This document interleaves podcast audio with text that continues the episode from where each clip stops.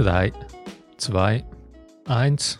Willkommen bei Schlecht beraten. Mein Name ist Marko Kovic. Und ich bin Dennis Ufer. Schön seid ihr auch diese Woche wieder mit dabei, habt ihr den Weg zu uns gefunden. Heute wird es richtig abenteuerlich.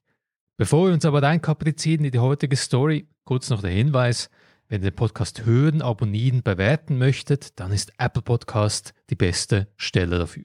Fünf Sterne, sieht schön aus, hilft uns weiter. Vielen Dank.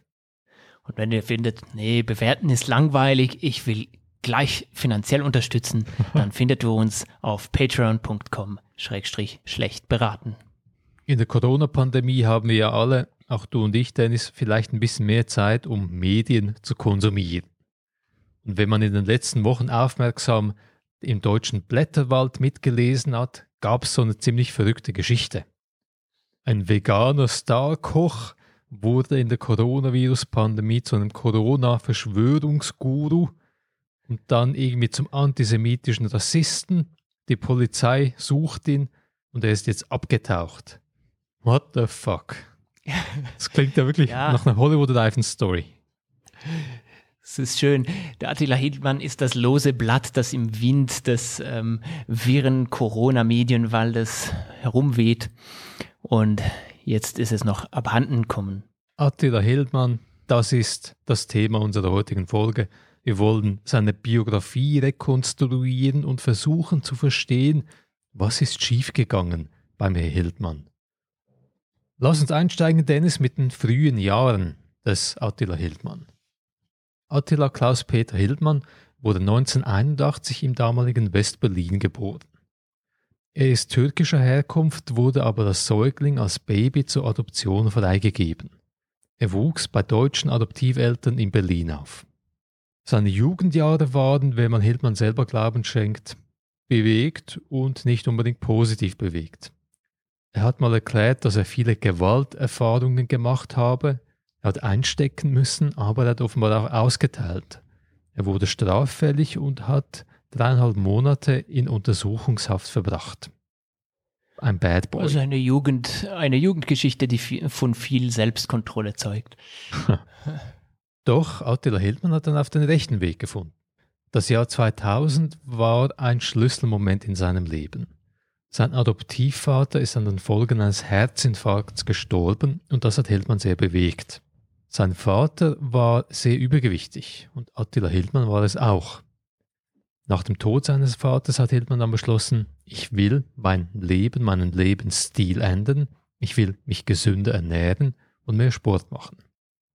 Zunächst verzichtete er auf Fleischprodukte und dann mit der Zeit hat er tierische Produkte ganz aus seinem Menüplan gestrichen. Er wurde vegan. Die vegane Ernährung, die kommt heute immer mehr. Ich selber bin auch vegan. Und vegan zu sein, das ist ja durchaus gesund. Stimmt das, Dennis? ich würde es anders sagen, es ist durchaus nicht ungesund äh, und zu viel Fleisch und zu viele tierische Produkte können un ungesund sein. Mhm, mh.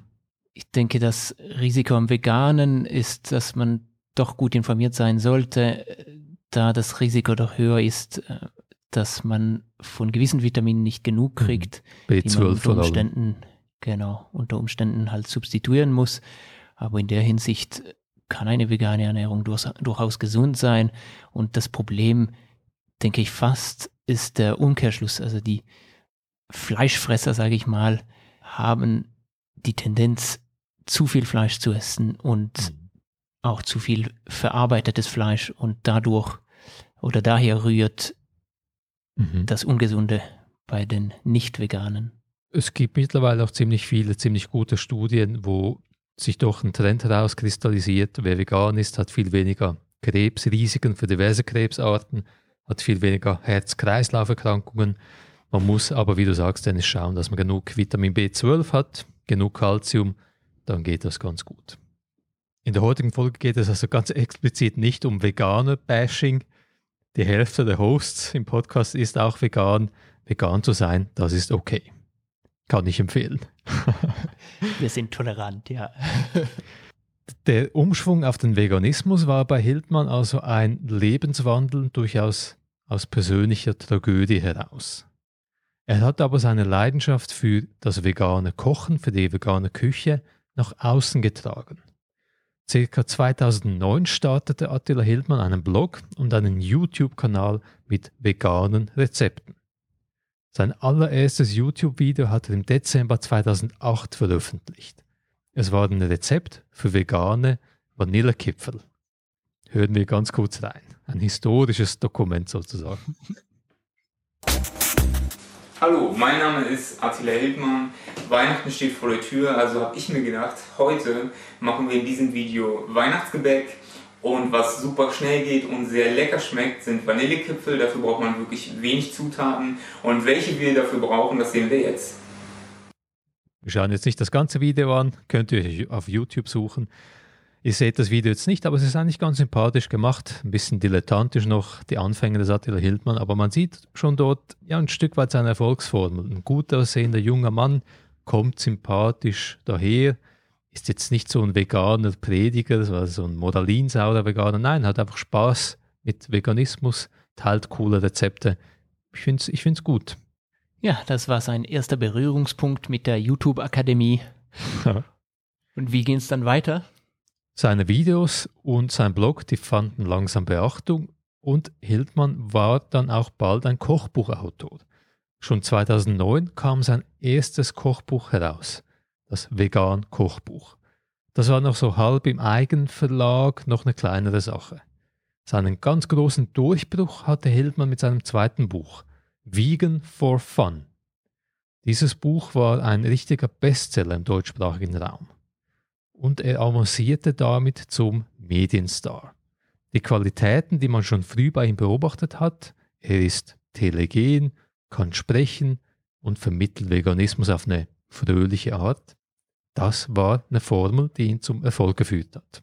Es gab in dieser Zeit sehr viele Porträts über Hildmann in den Medien, zum Beispiel etwas bei der Deutschen Welle DW von 2012, wo wir kurz reinhören wollen.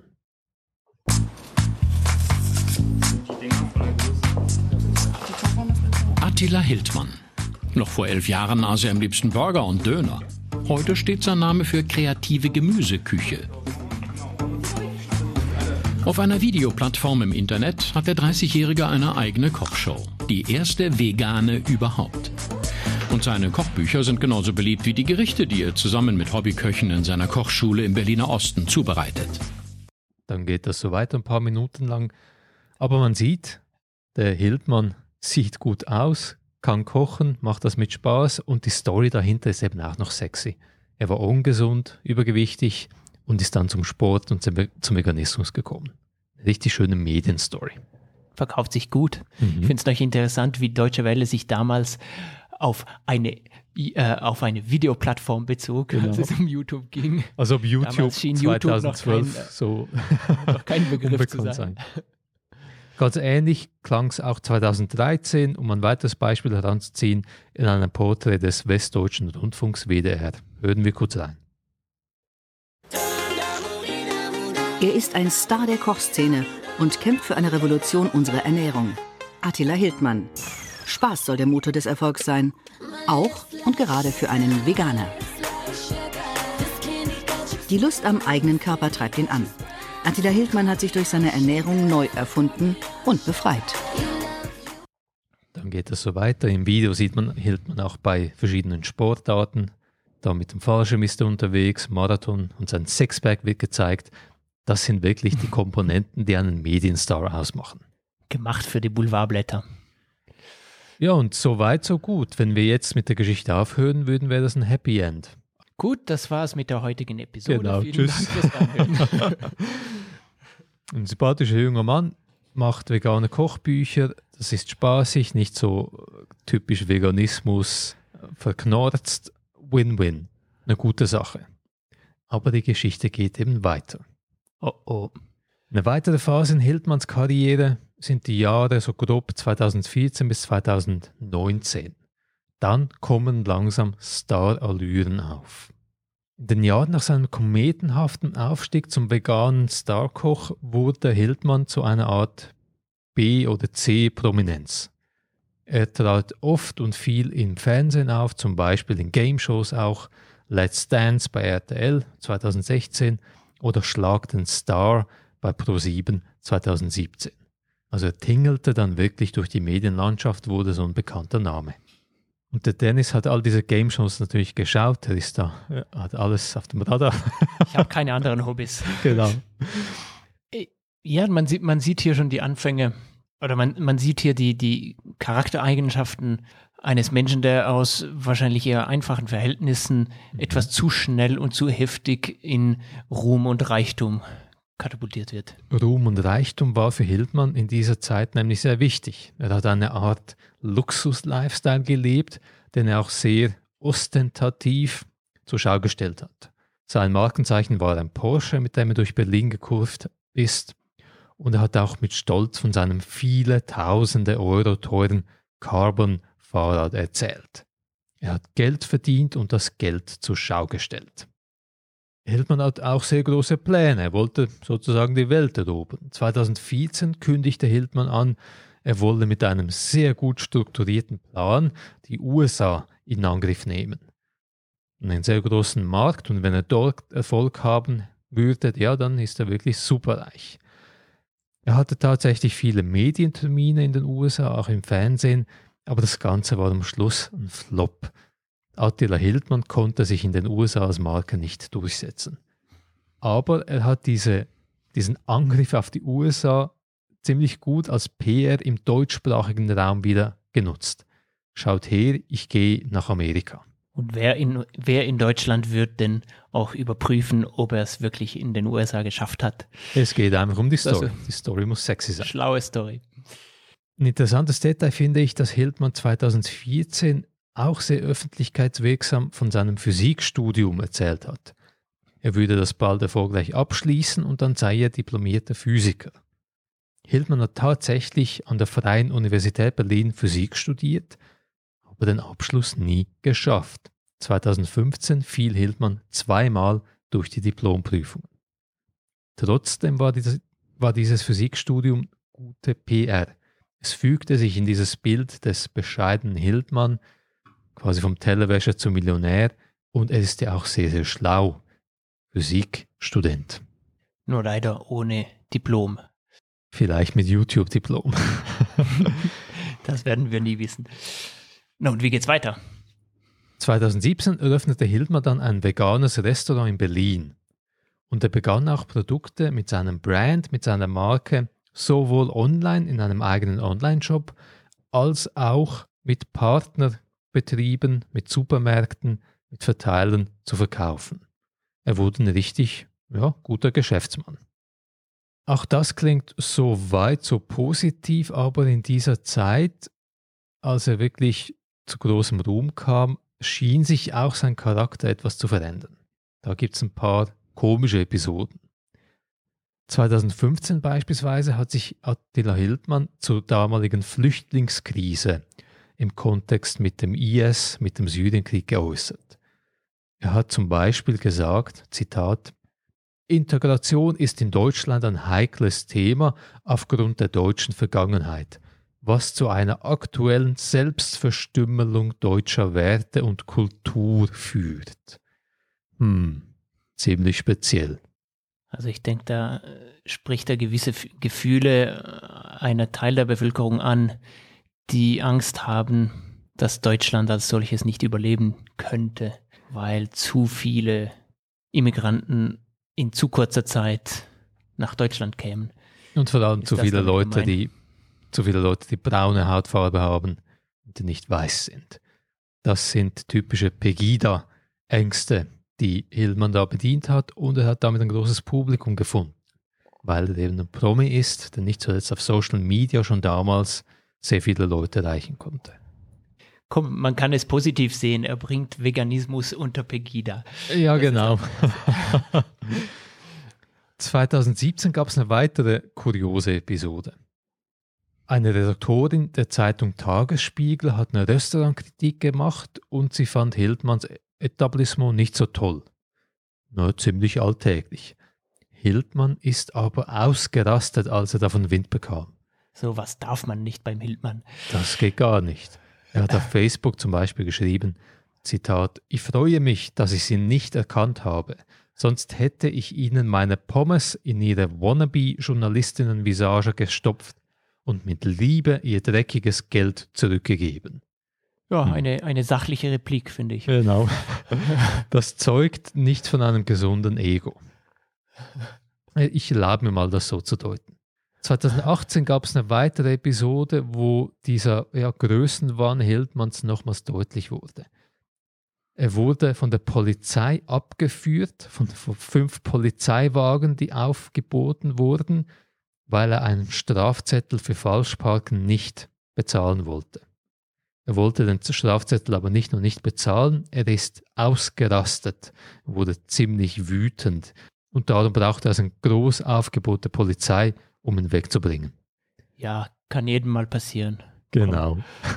Und diesen Vorfall hat er auch kommentiert auf Social Media, unter anderem so, Zitat, Niemand wird mich brechen. Irgendwann regiere ich dieses Land.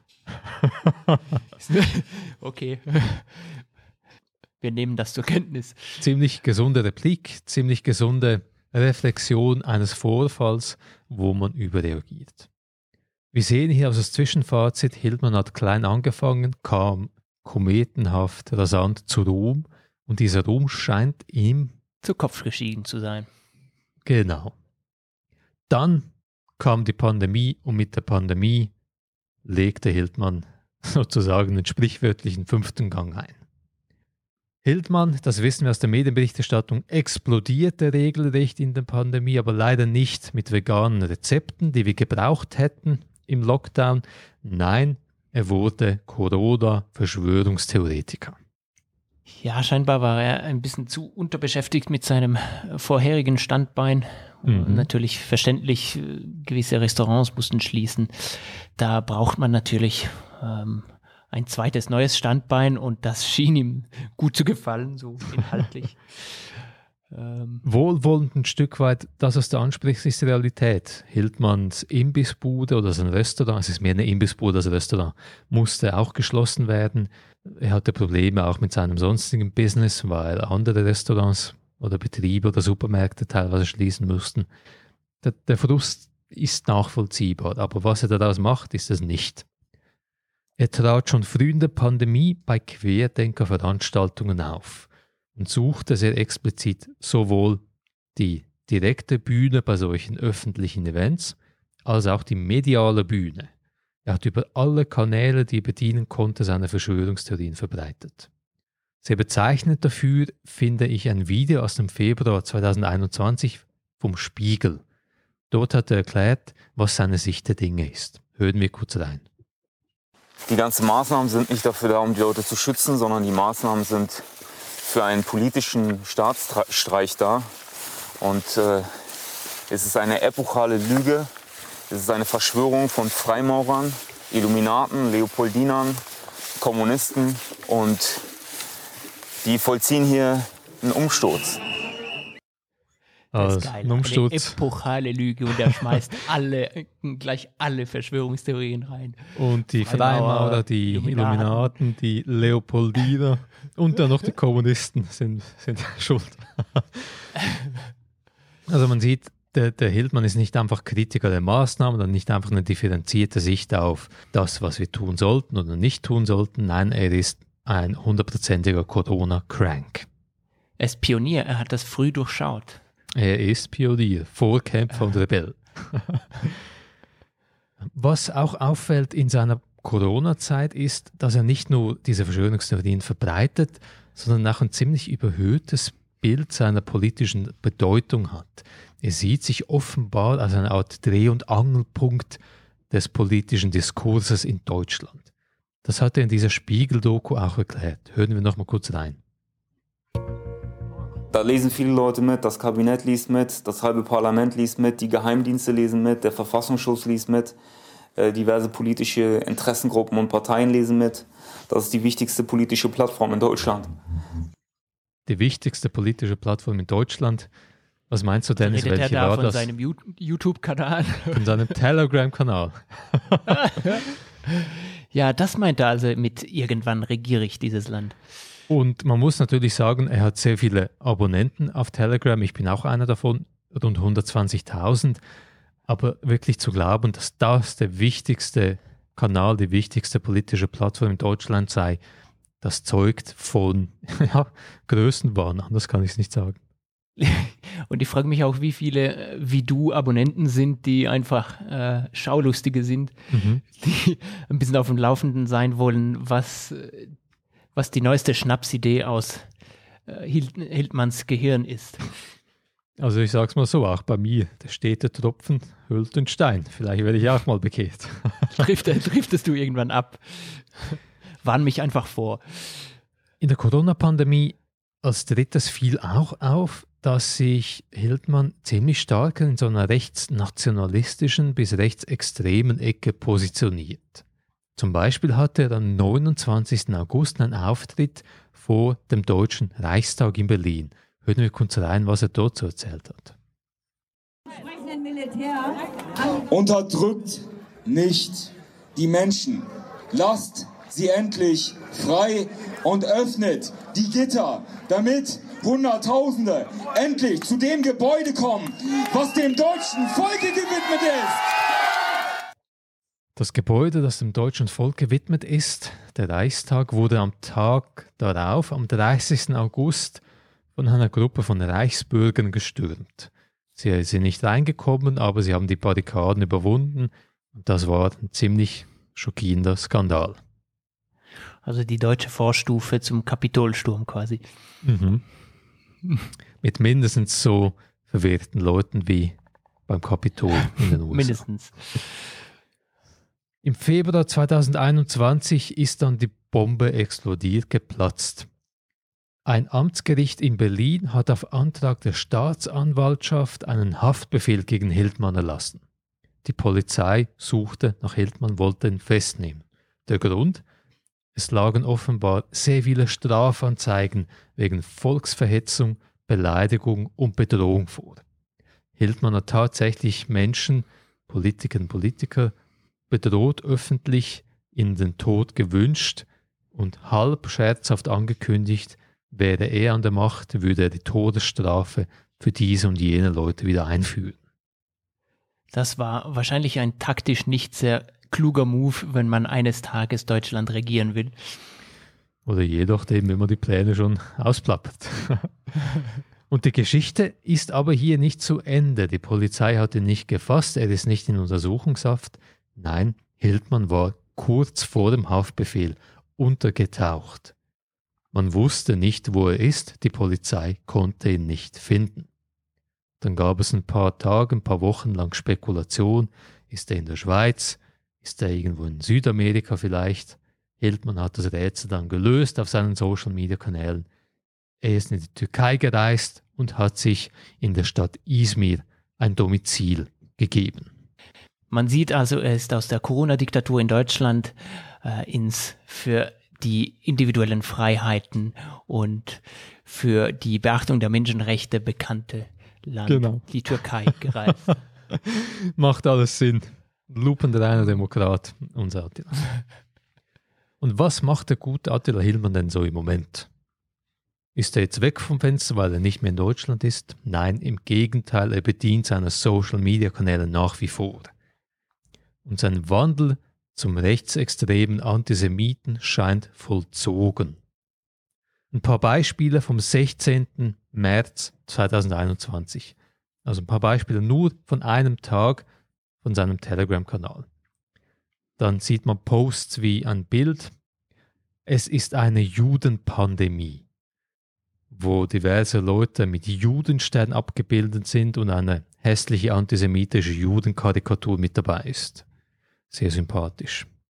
Hm. Oder ein Post, wo er schreibt, eine Umfrage, warum sind die BRD-Politiker als Berufslügner bekannt?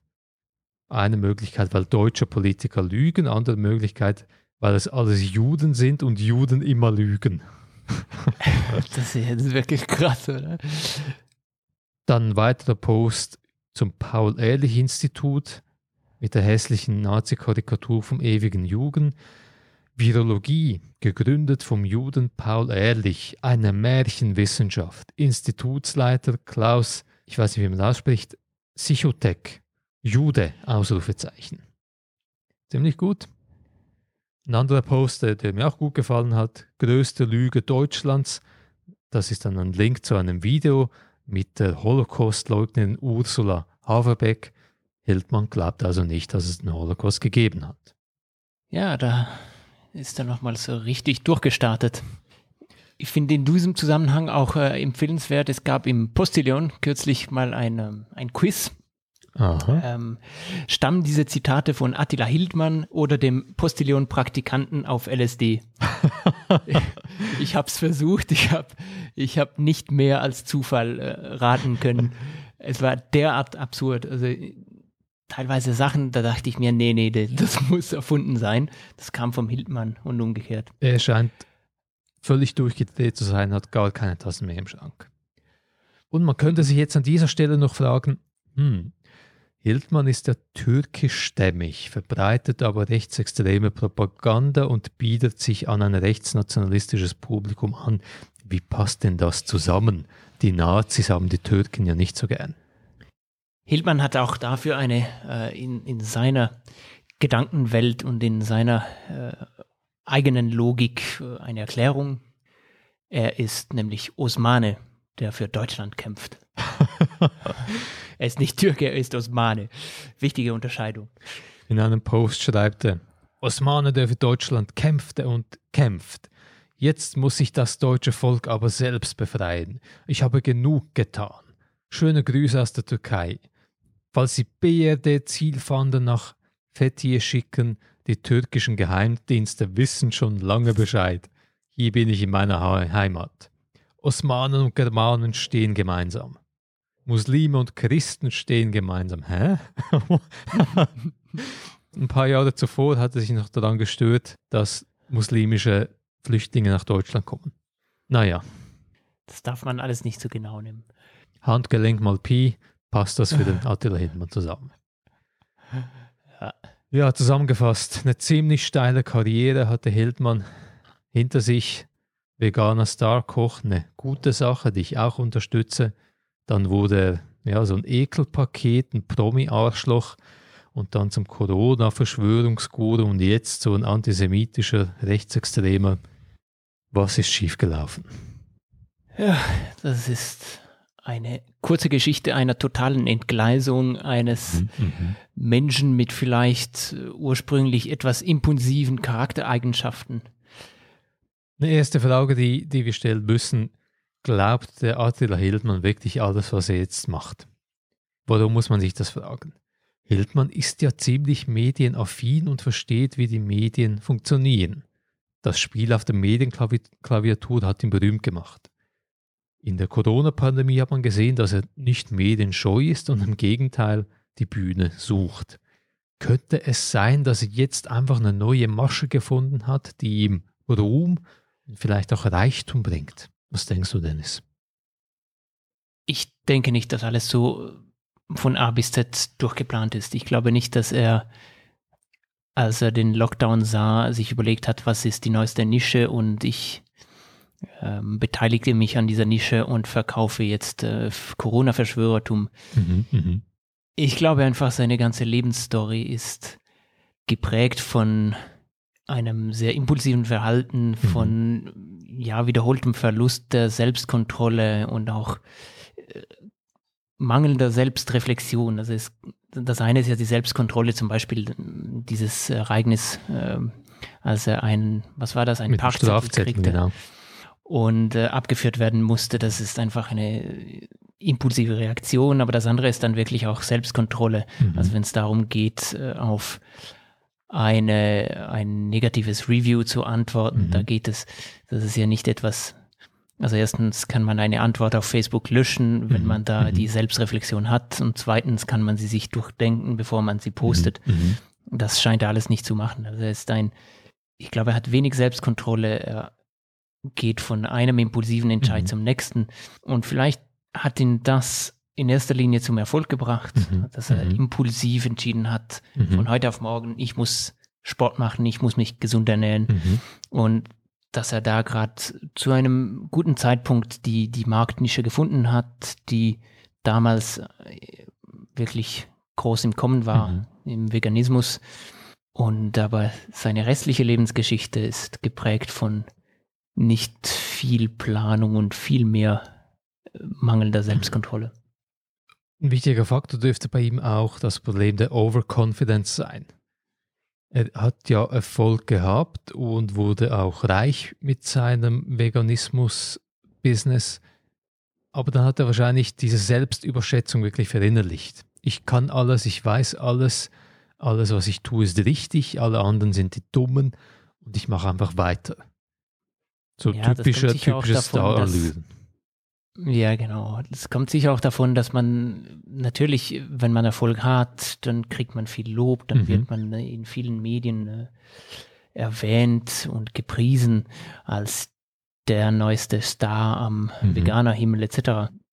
Wenn man das nicht äh, so im Kontext beobachten kann und nicht kritisch äh, wahrnehmen kann, dann steigt das schon wie eine ziemliche Droge in den Kopf. Ein weiterer Faktor, vielleicht sogar der zentrale Faktor, sind die Medien. Die Medien haben Hildmann ja groß gemacht. Natürlich, also wir wollen seine Arbeit nicht geringschätzen, seine Kochbücher, seine, seine Rezepte, seine YouTube-Videos, das ist wirklich harte Arbeit.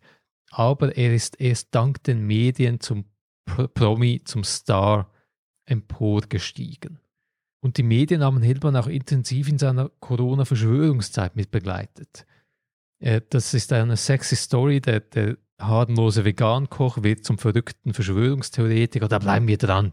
Ja, das ist äh, ein Mediendilemma. Man kann nicht nicht darüber berichten. Ja, das stimmt. Zu gut, um es nicht zu verkaufen. Und ich glaube wirklich, dass seine permanente Medienpräsenz über Monate, über ein Jahr hinweg ihm wirklich ein Publikum nochmals verschaffen hat, das er sonst nicht gehabt hätte. Ein medialer Teufelskreis. Ja, ist tatsächlich so. Wenn sich alle Medien ähm, abgesprochen hätten, wir schreiben jetzt nicht über diesen Viren ähm, entgleisten Starkoch, dann hätte er sicher nicht die, die Bekanntheit erlangt. Also ich kannte ihn vor der Corona-Pandemie, kannte ich Mhm. ihn nicht. Das ist ja schon, das ist ein interessantes, eine Mhm. interessante Dynamik. Es war ein re- regelrechter Attila Hildmann, Corona, Verschwörungstheoretiker, Medienhype. Alle haben sich darauf gestürzt. Rudeljournalismus. Du kriegst, äh, du kriegst die Medaille fürs längste Wort im Podcast. Ja, zusammengefasst, was nehmen wir aus dieser Geschichte mit? Für die Medienschaffenden springt nicht auf jeden Skandalzug mit auf. Das kann gefährlich sein. Für Köche, die ein zweites Standbein suchen. ähm, es gibt dann auch regelmäßige Marktlücken. Verschwörungstheorien können euch immer brauchen. Und für uns alle als normale Menschen, die die Öffentlichkeit, die den öffentlichen Diskurs rezipieren, wahrnehmen, nur weil jemand für etwas bekannt ist und etwas gut kann, müssen wir dieser Person in anderen Dingen, bei anderen Fragen nicht zuhören. Man darf Promis manchmal auch ignorieren. Genau, wir würden uns weiterhin in Physikfragen nicht an Attila Hildmann wenden.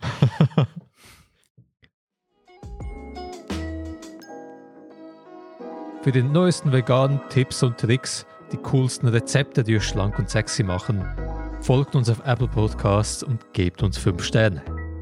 Wenn die veganen Sternchen ganz rund sind und glänzen, dann finden die ihre beste Verwendung auf patreon.com schlecht beraten. Lecker, lecker, lecker. Die Quellen, die wir für die heutige Folge verwendet haben, wir haben ein bisschen recherchiert zu Attila Hildmann, die findet ihr wie immer bei uns auf der Homepage schlechtberaten.xyz bei den Infos. Und eure neuesten veganen Kochrezepte könnt ihr uns über Social Media oder direkt per E-Mail an kontakt.schlechtberaten.xyz schicken. Oder auch, falls ihr irgendetwas zu meckern habt, Kritik, Anregungen oder sonst irgendwelche Kommentare. Wir hören gern von unserer Vegan for Fun Community. Vielen Dank fürs Reinhören. Vielen Dank und bis zum nächsten Mal. Tschüss.